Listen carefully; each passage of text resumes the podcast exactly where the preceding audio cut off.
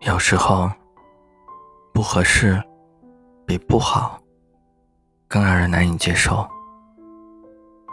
当他坐在沙发上，开始细数我身上的优点时，我就预感到，接下来会听到那句熟悉的结束语：“你挺好的，但我们不合适。”我并不是因为失去一段关系而难过。而是明明得到了那些具体的夸赞，却不明白为什么没办法继续下去。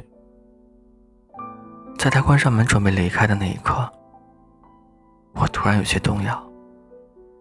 于是我伸出手，在挽留的同时，也做出了承诺：我以后可以抽电子烟，周末的时候，我也可以学着做菜的。我试图在他的层面上变得更好一点，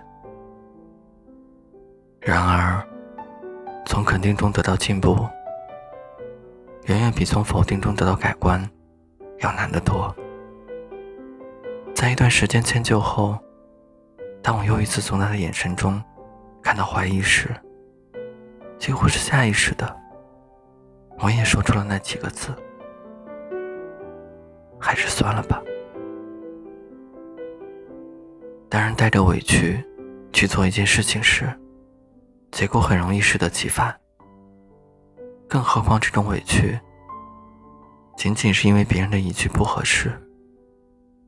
好在一段时间后，我的自尊心又慢慢重拾起来。也许，我们不合适的原因，根本不是我不够好，而是他配不上我的好。我在心里和自己说：“我抽电子烟，又不会呛到他。愿意学做菜的男生不多了，是他不珍惜。”这样轻松的甩锅逻辑，确实能让人心情舒畅。工作中交出一篇稿子，老板说的挺好，但不适合这个平台，也不再会让我翻译成“你写的不够好”。而是，我们这个平台配不上你这么有深度的文章。我连着丢掉了两份撰稿工作，以至于在后来面试新工作的时候，面试官常说的那句“你很优秀，但不适合我们公司”，听起来都不再是刺耳，而是让人不屑。我完全不觉得是自己的问题，甚至会自己说服自己，就算是我的问题，他们不直接的指明，拐弯抹角，也不是什么光彩的事情。直到失业的那段时间里，忽然收到前任的问候，我彻底将自己放在了完全无措的位置上。起初，他只发来简单的一句。最近怎么样？曾经收到好人卡的我，只是看了这几个字，就觉得过去的自己是彻头彻尾的受害者。然后没等我回复，他接着又发来一条消息：听朋友说你在换工作，我朋友的公司在招人，要不要去试试？但在我看来，句话连同情都算不上，更像是一种挖苦。我用力的敲击着键盘，然后听你朋友说一句：“和你当初一样的不合适吗？”发出消息后，等了很久，他才回了一句：“随便你吧。”就再也没有和我联系过了。当事情过了很久之后。再回过头来看当初这段话时，我才意识到，无论是因为那句“你挺好的”，就把自己放在高处，同时又把自己当成不合适的受害者，还是一味的因为“你挺好”，后面的“但不合适”，就急着否定自己的一切，都不算是聪明的办法。在他不回复我之后，那个告诉他我近况的朋友，曾偷偷找过我。他是真的在担心你。你回头看聊天记录就知道了。如果是为了嘲讽你，他就不会和你说换工作了。丢了工作和找不到工作，不是杀伤力更大吗？也就在那一刻，我才明白，他当初认为我的好，真的好。所说的不合适，也是真的不合适。而我们缺少的，也并不是面对拒绝之后的自以为是和自愧不如，而是一份理智。虽然这份理智，可能并不会改变事情的结果，但至少不会给自己和对方造成二次伤害。后来，我拿着自己的作品，还是去了一次男朋友的公司。面试官也还是说出那句我不太喜欢的话。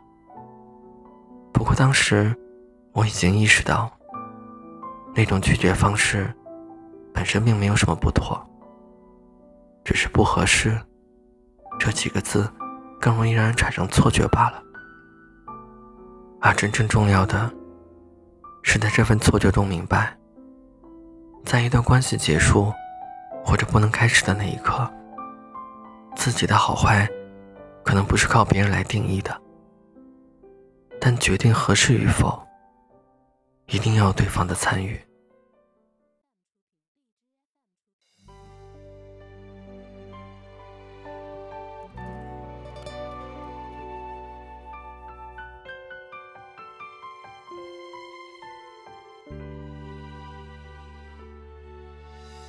只能怪。这屋子太陈旧，还留着我们喝一半的红酒。就像那个时候，我们一口一口的聊聊曾经和以后，竟然感觉你也走了没多久，难免会。相遇在老街口，还是并肩走，只除了没牵手。你语气像是朋友，自然的对我问候，我只是敷衍着点头。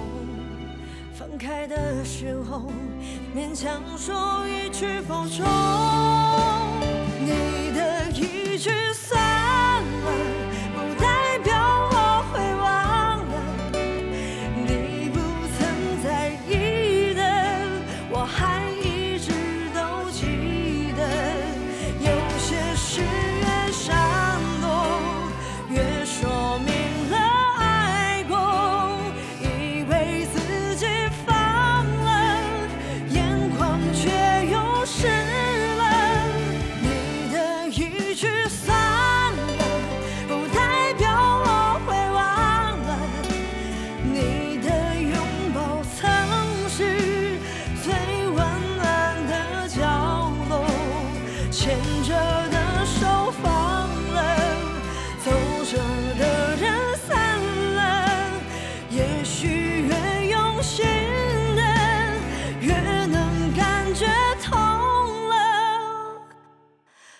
好酸。